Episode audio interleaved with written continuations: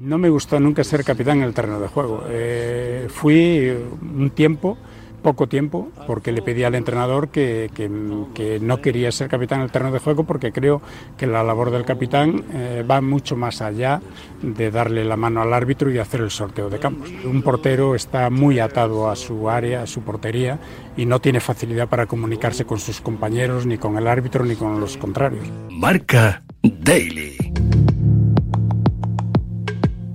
El Real Madrid está de luto. Ayer falleció Miguel Ángel, uno de los eh, porteros que escribió con eh, letras de oro su nombre en eh, la historia blanca. Perdió la vida a los 76 años. El gallego padecía ELA, una enfermedad que sigue exigiendo una inversión y una investigación que hasta la fecha sigue sin tener. De 1968 a 1986, 18 temporadas, 346 partidos e infinidad de títulos repartidos en 8 ligas, 5 Copas de España, una Copa de la Liga, dos UEFAs y un eh, Trofeo Zamora forman parte de la enorme trayectoria de una leyenda del Real Madrid. Es miércoles 7 de febrero, recibe un saludo de Pablo Villa y hoy Miguel Ángel, leyenda del Real Madrid en Marca Daily, el podcast de Marca que te cuenta cada día la noticia más importante.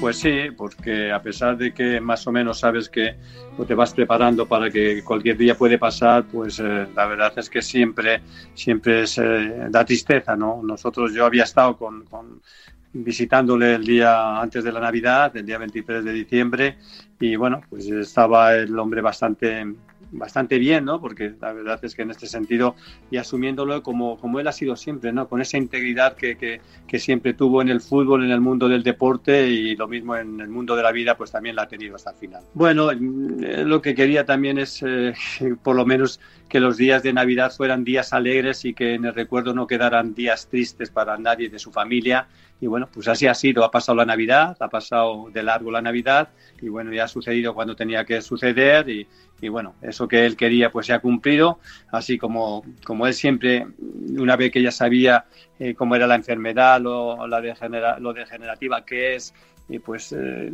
tenía todas sus cosas preparadas porque era siempre ha sido muy metódico y como te digo siempre ha sido muy consciente de todo siempre ha sido una persona que hace falta tener una fuerza de voluntad muy grande para, para en esos momentos saber lo que te puede pasar y asumirlo no y en todo momento estuvo entero entero y entero. Yo creo que es lo, lo que más le ha definido en esta enfermedad que, que, que la ha tenido que pasar y, se ha ido pues como se tenía que ir, ¿no? Y rodeado por su familia, por sus amigos, por los que le quieren, le queremos y, bueno, pues ya está donde, donde él quería estar. Sí, eh, ha sido un amigo, alguien muy importante, ¿no? En la historia del club, porque Miguel Ángel, yo se lo comentaba a muchos compañeros tuyos, ¿no? Llegó muy joven al Real Madrid, fue portero, fue delegado del primer equipo, fue entrenador de porteros y por último fue director de la antigua Ciudad Deportiva. Fíjate lo que toda su carrera en el Real Madrid, prácticamente una vida y alguien entrañable en todos los aspectos. ¿no? He tenido la fortuna de,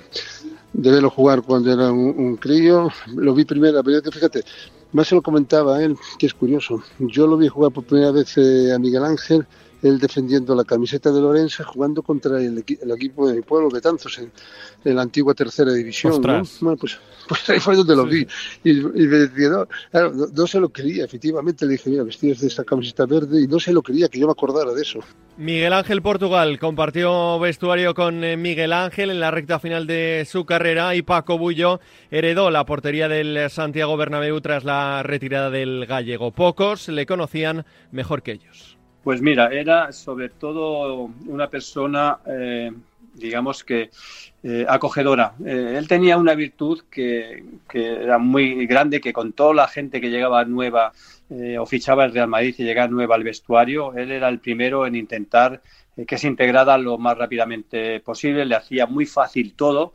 Eh, a veces, a veces cuando uno llega nuevo a un sitio, pues bueno, pues te cuesta más integrarte, no vas conociendo la gente, le cuesta, pero él fuera el primero que se ponía a disposición de toda la gente que llegaba al equipo. Yo creo que eso siempre eh, era una de, las funciones de que, él tenía, ¿no? Era, era un, líder dentro del vestuario en ese sentido, ¿no? Siempre, siempre intentando la integridad del grupo, la integridad de, toda la plantilla. Y la verdad que siempre le recuerdo con, muchísimo cariño porque a mí me recibió muy bien cuando llegué del Burgos, a todos los demás jóvenes que llegaban pues lo mismo y ese carácter, esa personalidad que tenía siempre dentro del vestuario pues la ha mantenido también durante su vida y bueno, y se ha ido, pues como te he dicho antes, se ha ido con toda esa integridad que ha ido desarrollando a lo largo de todo este camino que le ha dado la vida. Eso en el vestuario, en el verde, ha habido pocos porteros con su talento. Pues eh, muy ágil, muy ágil, eh, anticipación, muy, muy, un detente muy grande, como te he dicho, a pesar de su estatura, él por arriba no tenía problemas porque tenía un gran detente, grandísimos reflejos, grandísima intuición y un portero que daba muchísima seguridad. Sabía jugar también muy bien con los pies, la verdad que jugaba muy bien con los pies, a veces participaba en los eh, meneitos o en los pachanguitas que hacíamos nosotros de 5 para 5, 4 para 4, 6 para 6 y le gustaba, y le gustaba. Y en ese sentido yo creo que es uno de esos porteros que, se anticipó a lo que luego sería el juego de los porteros con los pies, ¿no? Porque él dominaba bien ese, ese tema. Pero sobre todo yo creo que le define muy bien la palabra gato. Yo creo que la palabra gato es esa agilidad, ese salto que tiene, ese detente, esa habilidad. ¿no? Y yo creo que le define, le pusieron gato por eso, porque le define bastante bien de cómo era él dentro de la portería y sobre todo muchísima personalidad. Miguel Ángel forma parte de esos futbolistas en eh, proceso de extinción. Su sentimiento de pertenencia y su madridismo estaban por encima de cualquier cosa. Bueno, pues la verdad es que el fútbol eh, cada vez, yo creo que se está despersonalizando cada vez más, ¿no? Porque ya no, no, no, no, no está tan eh, enraizado como estaba antes. Antes todos los equipos, pues hombre, con la globalización, con la entrada de la ley Bosman, con toda la apertura de, al mundo global, ¿no?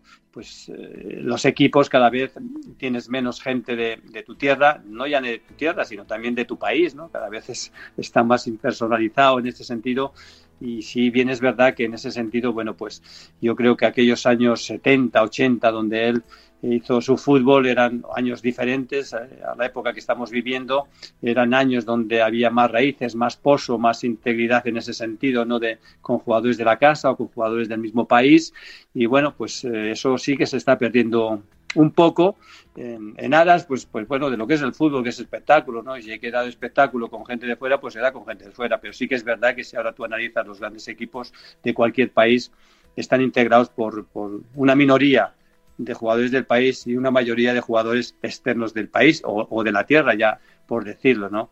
Y en este sentido, pues bueno, yo creo que lo que expone o lo que nos ha expuesto siempre Miguel Ángel, lo, lo que hemos vivido aquella época del Madrid, es que el escudo pues lo vamos a llevar siempre, eso es verdad. Eso él, él a mí me ha emocionado mucho porque hoy en su, en su féretro tenía ahí la bandera del Real Madrid, tenía la bandera de España, la bandera de su Galicia, porque él era así, él era muy entrañable con todo lo que quería y, con todo lo que quería se entregaba, como se entregó al Real Madrid. Sí, efectivamente, ¿no? Un hombre que, que bueno, que llegó muy joven y que casi toda su vida pues se le dedicó al Real Madrid.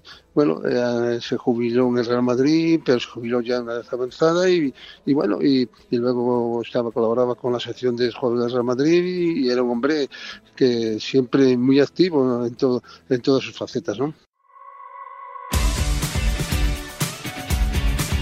El gallego peleó hasta el final eh, por defender su puesto en la portería de su Real Madrid. Primero con eh, García Remón, luego con Agustín y por su camino se cruzaron otros grandes porteros como José Manuel Ocho Torena. Bueno, sí, mira que eran grandes porteros, ¿eh? porque yo, eh, Paco Bullo llegó un poco después, pero lo que es Miguel Ángel, García Remón y Agustín eran un tridente, vamos, que mm, si yo siendo entrenador no sabría quién elegir, ¿no? Porque eran grandísimos. Cada uno diferente, cada uno diferente para gustos, para gustos. El gato era impresionante, era impresionante, la verdad es que era impresionante entrenando y era impresionante cuando, cuando jugaba, ¿no? Por su, su elasticidad, su detente, a pesar de no tener una estatura muy elevada, llegaba a todos los sitios, a todos los ángulos, por su anticipación. Bueno, de eso yo creo que los que le hemos visto jugar ya lo sabemos cómo era. Pero sí que es verdad que eran otros tiempos donde la competencia era sana, era una competencia donde se digería de la mejor manera posible, porque se entendía que la competencia era, era leal y, a todos nos ha tocado pasar por esas, por esas vicisitudes, eh, jugabas, no jugabas, pero lo más importante es el colectivo, lo más importante era la plantilla y aquel, aquella aquella idea de, de, la época que a mí me tocó jugar. Yo creo que en el Madrid también se ha seguido con el tiempo eh, guardando ¿no? esa genética por ganar, esa genética por lo más importante es el grupo, el colectivo y, lograr los objetivos. ¿no? Y Miguel Ángel siempre ha sido un exponente muy claro de todo aquel pensamiento. Y tras ellos eh, llegó otra leyenda como Paco Bullo que asume con naturalidad el reto que le tocó vivir. Hombre, papelón, no papelón, pero una tremenda responsabilidad no solo sustituir a, porteros la de Miguel Ángel, Agustín y otros grandes, grandes porteros que, que, o competir con ellos que había en la casa, sino que, que defender la portería del Real Madrid siempre es una gran responsabilidad en todos los aspectos, ¿no? Una tremenda presión, pero, pero bueno, a, nosotros, a los guardametas, yo siempre digo que, que, nos, que nos gusta esa presión, nos hace más fuertes, más grandes y, y a veces incluso hasta disfrutamos, ¿no? Con, eh, digamos, con esa adrenalina que descargas un día y otro también. 16 eh, títulos, pero con la maldición de la Copa de Europa, con una final perdida, incluida ante el Liverpool en eh, París en 1980. Una cuenta pendiente para todos aquellos que formaron parte del Real Madrid. Pues con rabia nos fuimos todos de aquellos años, ¿no? Porque esa final de París la tenemos clavada, ¿no? Con Alfredo, yo creo que con, con Bujadín, yo creo que, que en este sentido sí que es una espina clavada para todos, pero bueno, yo creo que, que eran unos años eh, que en el que Madrid pues eh, había tardaba mucho en, conseguir llegar a una final, llegamos a esa final, no se ganó, pero bueno, yo creo que fue el principio de una nueva etapa que a posteriori pues bueno, ha ido dando esos triunfos, esas 14 Champions al Real Madrid y aquellos años 80 yo creo que fueron un poco eh, reinsertando al Madrid en lo que es en la competición europea que desde los años 60 pues no, no, no lograba algo importante, ¿no? Yo creo que esa final fue como un punto de inflexión. Muchos porteros de máximo nivel han estado bajo los palos del Real Madrid. ¿Cómo los ordenamos, Paco?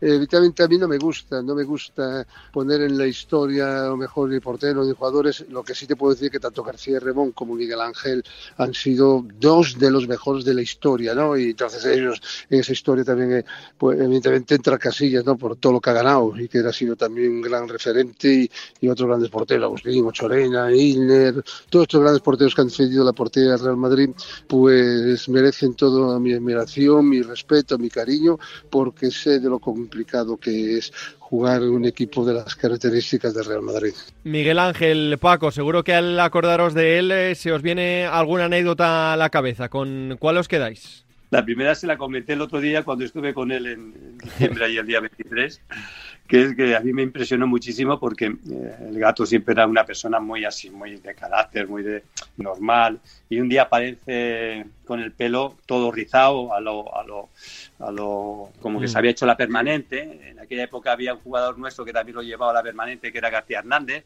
Bueno, pues él se hizo la permanente y cuando entra por allí, pues nos, nos pareció como que era algo extraño, ¿no?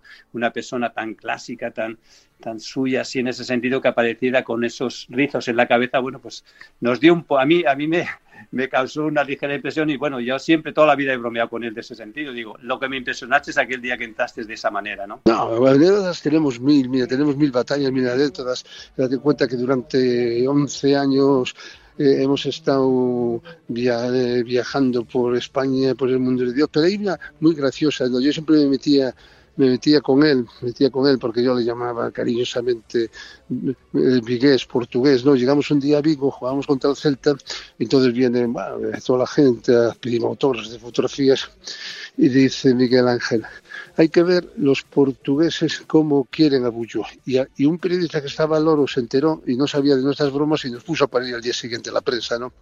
Claro, lo cogí por banda y dije, mira, si hay alguien que defiende al Celta, si hay alguien que defiende a Orense, que defiende a Vigo, defiende a Galicia, es Miguel Ángel. Así que eh, estaría bien que rectificara ese, ese comentario, ese pequeño artículo que, que has escrito ayer, ¿sabes?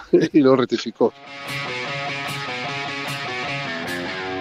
El madridismo llora la pérdida de una de sus grandes eh, leyendas que ha dejado un recuerdo imborrable. Hasta aquí una nueva edición de Marca Daily, un podcast disponible en todas las plataformas. Mañana más y mejor.